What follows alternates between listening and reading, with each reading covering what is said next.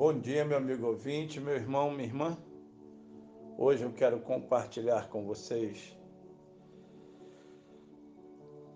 o livro de Colossenses, capítulo 3, o versículo 13, que nós lemos assim: Não fiquem irritados uns com os outros e perdoem caso alguém tenha alguma queixa contra outra pessoa.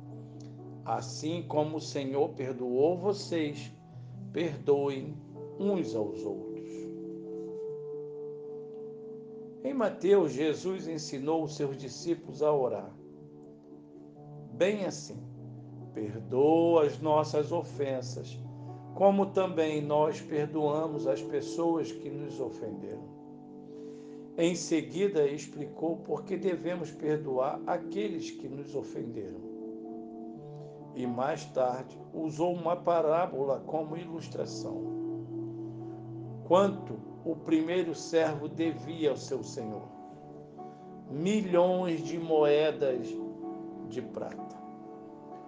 Um talento equivalia a 20 anos de salário do trabalhador naquele tempo levaria duzentos mil anos para o servo receber dez mil talentos, embora o empregado tivesse prometido devolver todo o dinheiro. Era impossível saldar a dívida e o patrão teve pena dele, perdoou a dívida e deixou que ele fosse embora.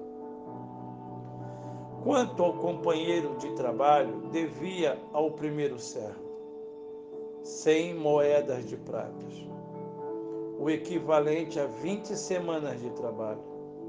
Esta dívida poderia ser paga em cinco meses. O devedor implorou ao companheiro de trabalho que lhe desse tempo para pagá-la, mas este recusou-se a atender ao pedido e colocou-o na prisão. Você, meu amigo, é livre. Jesus o libertou, porém, ao recusar-se a perdoar, torna-se prisioneiro novamente prisioneiro da sua própria falta de perdão, da sua amargura e do pecado outra vez. O pior tipo de prisão é o cárcere do coração que não perdoa. O escritor escreveu assim: deixar de perdoar não era uma questão de deixar de corresponder a uma nova exigência de um ensino moral. Era o rompimento de um padrão anterior de vida. A única razão para sermos povo do reino povo de Jesus era que o perdão dos pecados estava acontecendo. Então, se você não vivesse o perdão, estaria negando a base da sua própria nova existência. Se formos verdadeiramente perdoados, também podemos e devemos perdoar. É, meu amigo, Há alguém difícil de perdoar?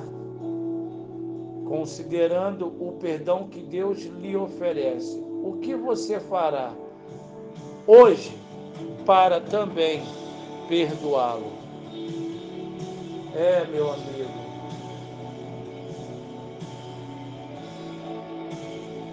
Que assim você possa também entender e de igual modo como você é perdoado pelo Senhor.